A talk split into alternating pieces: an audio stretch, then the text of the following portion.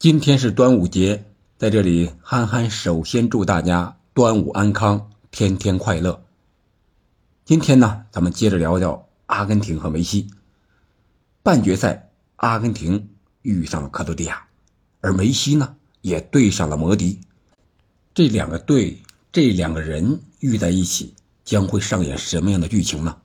本期咱们就来聊一聊阿根廷和克罗地亚。我们都知道是世界足坛的两支劲旅，特别是克罗地亚是2018年世界杯的亚军，他们有各种奇是吧？都是出其不意，特别是莫德里奇，号称摩迪这位皇马的中场核心，可以说是风光无限。虽然说年龄大了，但是实力还在，特别是体力好，巨能跑。而克罗地亚呢？本届世界杯之旅并不是一帆风顺，但是他们依然是韧性十足。小组赛零比零是平了摩洛哥，四比一战胜加拿大，然后零比零战平了拥有德布劳内的比利时。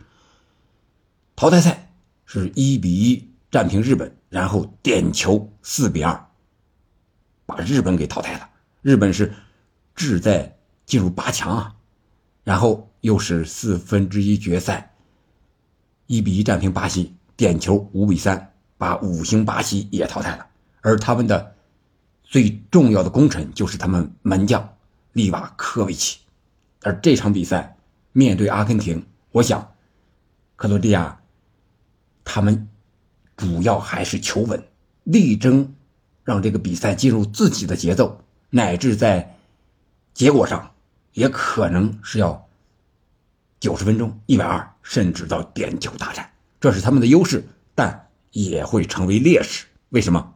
因为他们连续的进行加时赛、点球大战，这个不光是在心理上，在体能上对他们的要求也是太高了，对他们也是越来越不利的。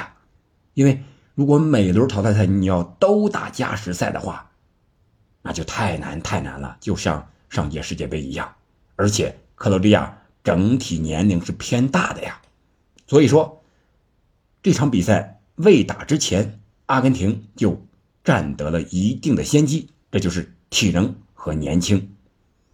果然不出所料，比赛一开始就按照阿根廷的节奏走，速度比较快，而且阿根廷踢的呢可以说是越来越得心应手。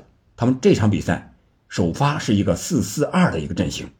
相比于上一场，也有一些人员的调整，比如说左后卫阿库尼亚，由于两张黄牌停赛，塔利亚菲戈首发；而在后腰这个位置上呢，帕雷德斯啊也获得了一个首发的机会，也算是一个轮换吧，或者说是四个中场的要有帕雷德斯一个，然后其他是麦卡利斯、恩佐、德保罗，顶在前面的依然是梅西和阿尔瓦雷斯，阿根廷。整场比赛下来，可以说是完全控制了比赛的节奏。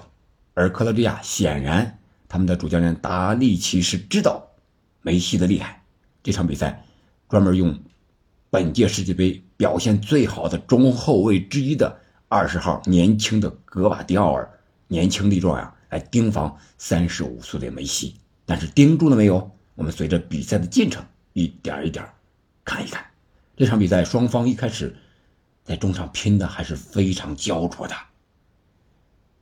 双方你来我往，而且对梅西的盯防不光是格瓦迪奥尔一个人，这是一个主盯的，还有协防的，至少有三个人啊，梅西一个人对抗三个人，这场比赛非常的艰难，因为我觉得达利奇的战术就是能不让梅西进球就别让他进球。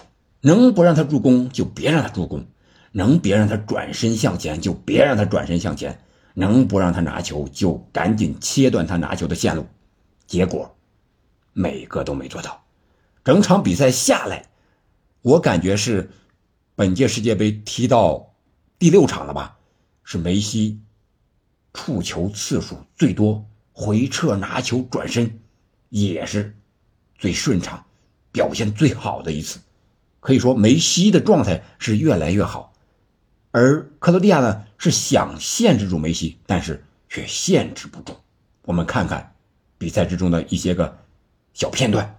啊，你比如说第十八分钟的时候，三个人围抢梅西，梅西还是摘了出来回传，然后队友进行了转移，然后格瓦迪奥尔曾经把梅西撞倒，但是梅西依然把这个球能够很好的控在脚下，甚至在倒地那一瞬间把球分出去了。但是梅西在一次一 v 三之后啊，感觉这个大腿有些拉伤。这个是上半场三十多分钟的时候，他自己啊一直摸摸他这个左大腿，感觉是不是有点不适？当时我们在镜头中也看到了。但是梅西自己呢，他能调整。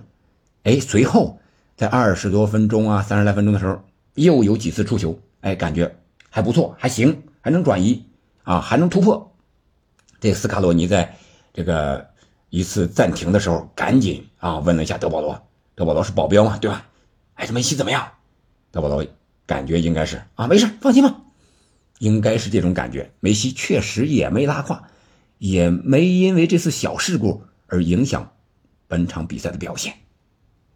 第三十一分钟，恩佐一个过顶传球，阿尔瓦雷斯反越位成功，制造了。一个点球，当时他是比门将利瓦科维奇快了一步，先一步把这个球挑出去了，然后利瓦科维奇扑到了身上，主裁判奥尔萨托果断判罚点球，谁来主罚？当然是梅西。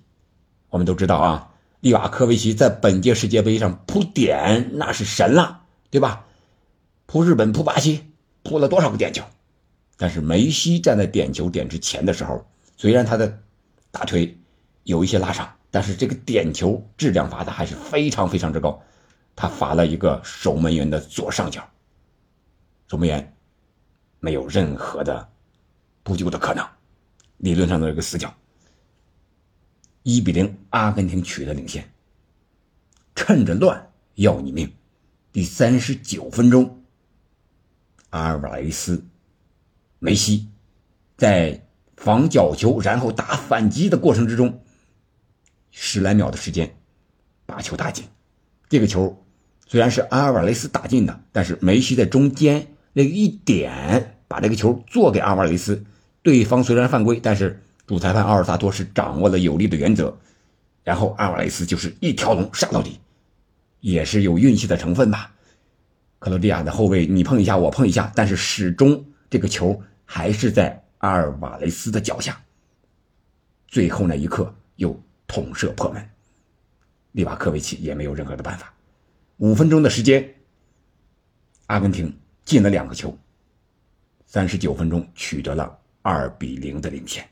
啊，随后他们也再次利用角球，是吧？射门远射的机会，险些攻破克罗地亚的球门。这个时候，克罗地亚就有点风声鹤唳。门前险象环生，可能主教练达利奇也感觉到了他们在前两场淘汰赛、加时赛中过多的消耗体力、心力，导致这场比赛精力不够集中，体力有些跟不上了。在足球比赛，特别是职业比赛中，不用说你差一米啊，你差一步、差半步，人家这个球就射出去了，你就差之毫厘，失之千里，对不对？这就是。上半场双方战成了二比零，下半场的梅西依然防不住，而且还上演了名场面一条龙。虽然说下半场刚一开场，双方球员站在中圈准备开球的时候，梅西还是习惯性的摸了摸自己的大腿内侧，国胜这这一块可能有些不舒服，但是应该无大碍，是吧？所以在第六十九分钟的时候，梅西和阿尔瓦雷斯又上演了一次一条龙的名场面。这次是梅西，梅西和阿尔瓦雷斯在他们进攻的右边路形成配合。梅西接阿尔瓦雷斯传球之后，突破本场比赛始终对他形影不离的二十号面具侠格瓦迪奥尔。梅西几个节奏的变化。方向的变化，最终抹过了格瓦迪奥尔，在球出底线之前，用右脚传给了插到中路的阿尔瓦雷斯。阿尔瓦雷斯一蹴而就，将比分改写为三比零。我说的不够精彩，但是你看到这个镜头的时候，感觉身材高大的格瓦迪奥尔在矮小的梅西面前不堪一击啊！虽然你二十岁，我三十五，但是你不如我快。虽然你身体很壮，但是你倚不住我。这就是梅西无所不能的梅西。我想这个时候，摩迪也只能感叹，只能叹息：梅西他真不是人呀，他是天神下凡，他是外星人。我觉得这个时候用什么来形容夸奖梅西都不为过，是他带领着阿根廷击败了克罗地亚，而克罗地亚人上半场设想的这些东西，关于梅西的防守都实现了，梅西都实现了，不是克罗地亚都实现了。你不让他进球，梅西进球了一个点球；你不让他助攻，他上演了一条龙的助攻；你不让他转身，他经常转身；你不让他拿球，他回撤到。本方的中场也要拿球，这就是梅西无所不能的梅西。而第八十分钟的时候呢，莫德里奇在一次四传四射的对抗中，这个球他踢出去，然后被恩佐防守弹回来，又弹到了自己的脸上。克罗地亚只能无奈的啊，非常的疼痛，看着场边的队友，想着。对面的阿根廷，还有场下的教练，随后三十七岁的摩迪也被主教练换下，无奈的坐在场边，看着场上的队友继续经受着折磨，因为他们已经没有时间再逆转了。随着最后洛夫伦的一脚射门打高，比赛也随之结束，而镜头呢，也给到了坐在替补席的摩迪，一脸的茫然，也许他只能感叹。寄生于何生亮，也许他只能羡慕阿根廷有梅西，也许他还能想到梅西不光只有梅西一个人，还有阿尔瓦雷斯，还有麦卡利斯特，还有恩佐，还有德保罗，还有莫莉娜，还有他们场上场下的二三十个人，还有整个阿根廷。所以说，这可能是阿根廷这支球队不好战胜的一个更深远的原因。这样，阿根廷队三比零战胜克罗地亚，昂首挺进决赛。阿根廷和梅西在决赛将会有什么样的表现？他们到底能不能拿到第三次世界杯的冠军呢？和法国队的姆巴佩他们之间的较量将会是一个什么样的结果？我们下期再见。